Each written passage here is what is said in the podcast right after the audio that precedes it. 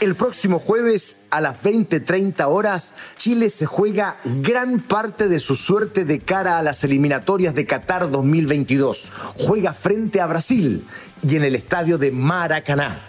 Aquí está la historia de lo que ha sucedido con nuestro país en tan mítico estadio. Esto es Footbox Chile, un podcast con Fernando Solabarrieta, exclusivo de Footbox. Bienvenidos a Footbox Chile, los saludo con muchísimo cariño donde quiera que estén escuchando en este momento y estemos contactados. Hoy para hablar de eh, lo que va a suceder, empezar a aprender motores de lo que va a ocurrir el próximo día jueves cuando Chile juegue frente a Brasil y se defina, ¿no? Gran parte de su fortuna de, en relación al campeonato del mundo. Y vaya que es difícil. La última doble fecha es con Brasil allá y con Uruguay acá en Chile. Por tanto, Chile tiene opciones, sí, 19 puntos, 6 por disputarse. Si se ganaran esos 6, no hay que pensar en ningún otro resultado, no hay que sacar la calculadora histórica del fútbol chileno y pensar que este le tiene que ganar el otro y que este no le haga tantos goles. Nada, nada. Pero hay que ganar los 6 puntos con Brasil allá, que nunca en la historia ha perdido un partido por clasificatorias, y con Uruguay aquí en Santiago. El estadio de Maracaná, que es un estadio mítico, de los más importantes del mundo, que en realidad no se llama Maracaná, se llama Estadio Jornalista Mario Filo. Sí, debe el nombre a un periodista muy ilustre, muy importante en la historia de, de las crónicas brasileñas, y está ubicado en el barrio de Maracaná. Por tanto, el nombre eh, eh, casi no se usa y se usa ¿no? El, el, barrio donde está. Por eso es conocido mundialmente como el Estadio de Maracaná, aun cuando, repito, se llama en realidad Estadio Jornalista Mario Filo. Hoy por hoy tiene una capacidad para 87.101 espectadores y costó su reconstrucción 420 millones de dólares.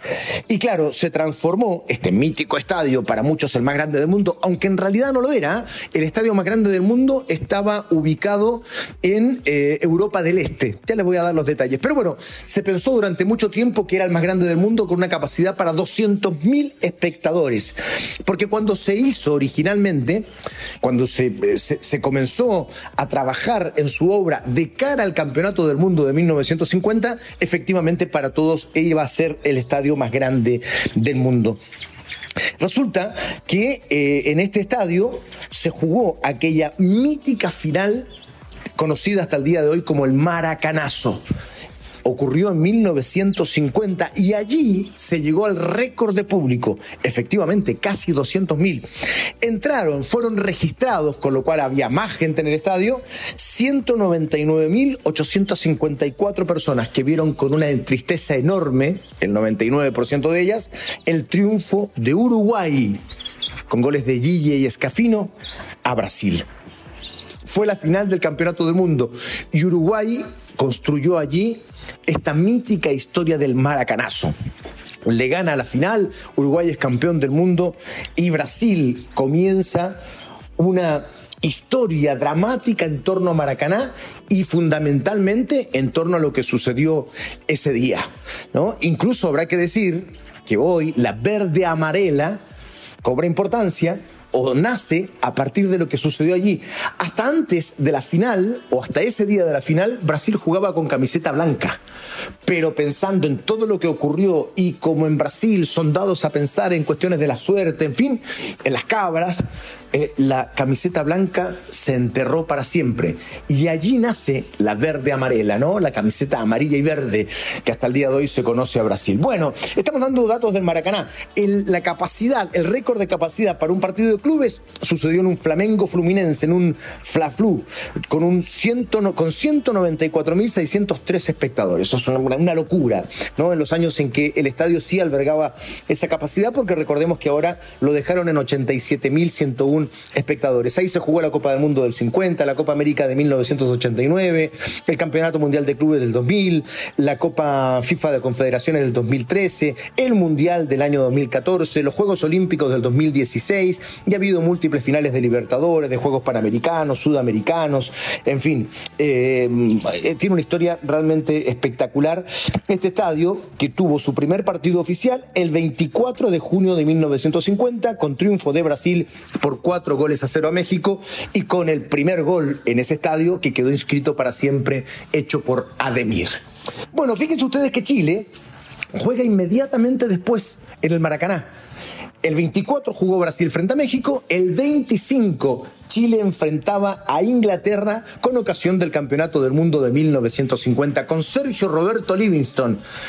Como lo recuerdo, con tanto cariño al Zapito, capitán, arquero de esa selección, con quien tuve la suerte de trabajar tantos años y, y hoy, que espero y estoy seguro está descansando en paz, lo recuerdo en este podcast con todo el amor que él también me brindó. Eh, bueno, seguimos con el paréntesis. 29 de junio. Chile enfrenta a España y pierde lamentablemente por dos goles a cero. Después, Chile juega por eliminatorias rumbo al Campeonato del Mundo de 1954 frente a Brasil y pierde por 1 a 0. Después hay una serie de partidos amistosos, el primero de ellos en 1955, donde Chile consigue un empate, sí, el único empate que ha conseguido Chile jugando frente a Brasil, allá en el Maracaná. Y fue eh, un 1 a 1, en un partido, decimos, amistoso, un 18 de septiembre de 1955. En el 59, Chile en otro amistoso recibe su peor resultado en el Maracaná pierde por siete goles a cero. Luego saltamos hasta el 3 de septiembre de 1989, que tiene una historia muy particular.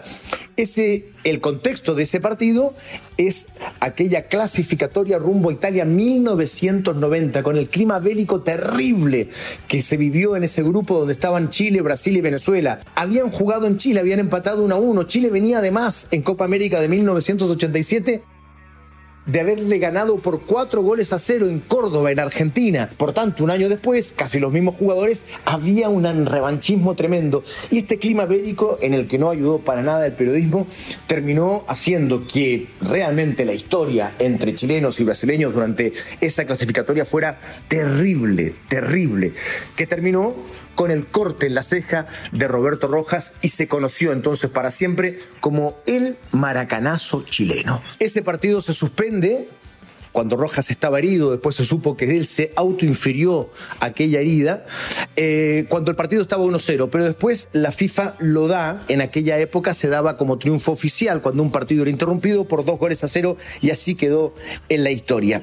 Eh, después de eso, Chile juega, acá hay una muy linda noticia, el 18 de junio del año 2014 y le gana a España que ostentaba el título de campeón mundial vigente, porque esto ocurrió en el Campeonato Mundial del año 2014. Chile le ganó a España por dos goles a cero y ha sido el único triunfo de una selección nacional jugando en el Maracaná. Viene Sánchez, Casilla está, disparó.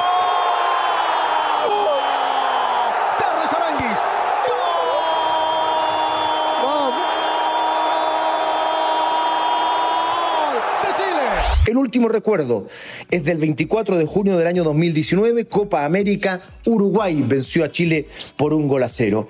Entonces, el resumen indica que Chile ha jugado 12 partidos en el estadio Jornalista Mario Filo de Maracaná, con 10 victorias para los equipos rivales, Brasil y Uruguay, y un empate aquel amistoso con Brasil del 55 y una sola victoria para Chile, esta que estamos contando cuando le ganó a España en el año 2014.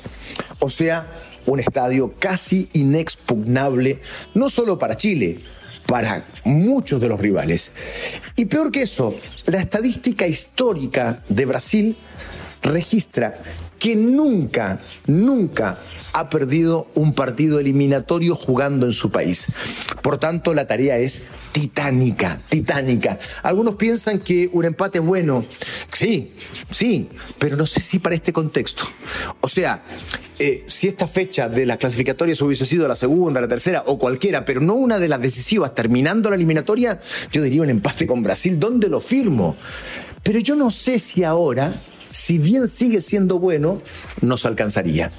Porque Chile tiene 19 puntos, un empate lo llevaría 20 y obviamente contamos con que Chile tenga que ganarle a Uruguay en la última fecha y por tanto en esta pasada haría, cosecharía cuatro puntos y se iría a 23 unidades. Y yo no sé si con 23 puntos alcanza, si ese es el problema, ¿no? Ese es el problema. Eh, están por delante de Chile, Uruguay y Perú. Y ojo, porque más atrás viene Colombia, pero Colombia no podría uno descartarlo. ¿Por qué razón? Colombia enfrenta a Bolivia en casa, en casa de Colombia, y a Venezuela fuera. O sea, son perfectamente seis puntos muy posibles. A diferencia de lo que ocurre con Chile, Colombia cierra la clasificatoria con dos partidos muy abordables. Chile no.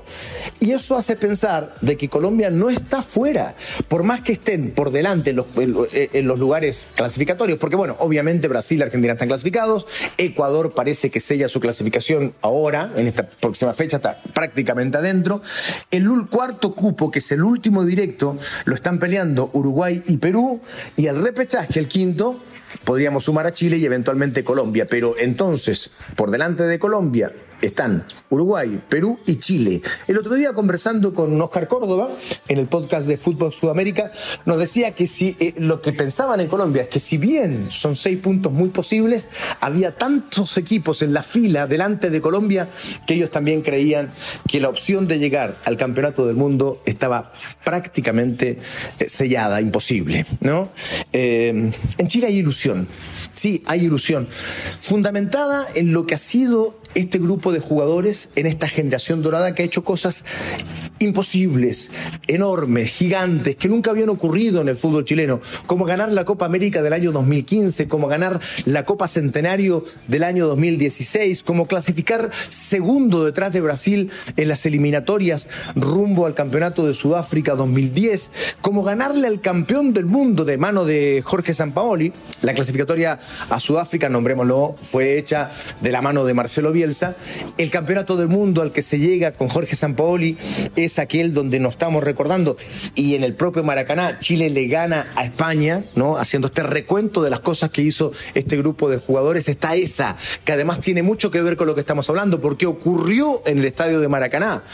Eh, eh, este triunfo frente a los campeones del mundo. Nunca había sucedido algo así con, con Chile. Entonces son todos hitos que hacen pensar que este equipo tiene algo más para darnos. No son los mismos de hace cinco años cuando ganaron las Copas América. No, no lo son, es verdad pero a mí me parece que tienen todavía un alto nivel competitivo, un altísimo nivel competitivo, y que eso hace albergar ilusiones como para que esto pueda ocurrir. Después, por el lado de Brasil, ya está completamente clasificado y dicen que incluso em, eh, esta titularidad permanente de algunos jugadores em, eh, está un poco en duda, porque Tite quiere ver a, otros jugadores. Bueno, de hecho, esto ya lo he estado haciendo, ¿ah? para quienes piensan que, Brasil iba a poner un equipo prácticamente B no es tan así. Viene ya eh, eh, alternando a varios jugadores en las formaciones titulares, por tanto, y aún así el Brasil que ponga a Tite va a ser siempre un Brasil muy, muy difícil. Pero bueno, se da esa coyuntura, ¿no? Un Brasil clasificado y no con los 11 titularísimos. Bueno, puede ser el espíritu y el nivel competitivo de la selección, lo bien que anda en este instante Alexis Sánchez, eh, la recuperación de Ben Brereton, que parece es posible, ¿no? el buen nivel que ya está alcanzando Arturo Vidal, hacen pensar de que podríamos, ¿no? Eh, entrar a buscar un resultado que le pueda servir a Chile, ¿no? Un empate sería muy bueno, pero bajo este contexto, tal vez el equipo está llamado a hacer una nueva hazaña. Una nueva hazaña que quedaría en el fútbol mundial. Chile sería el único equipo en la historia del fútbol que le ganaría a Brasil en unas clasificatorias jugando en su casa. Yo quiero creer. Por lo menos el podcast aguanta la ilusión. Abrazo grande para todos. Footbox Chile, lunes, miércoles y viernes, podcast exclusivo de Footbox. Ah, agradecimiento muy particular para mi compañero de rutas y de aventuras que me proporciona tanto dato, para Rodrigo Muñoz. Abrazo grande. Esto fue Footbox Chile con Fernando Solabarrieta, podcast exclusivo de Footbox.